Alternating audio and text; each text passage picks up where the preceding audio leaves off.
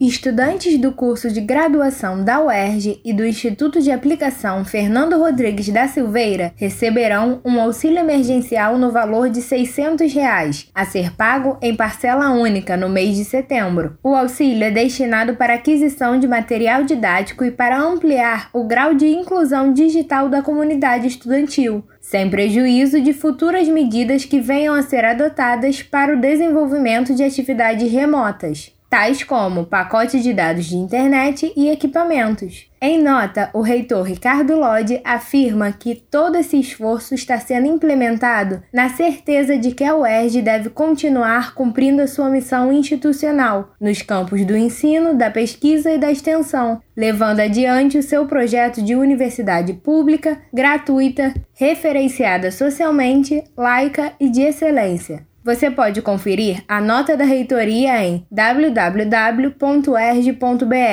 Diretamente do Rio de Janeiro para a Rádio Erg, Bruna Gomes.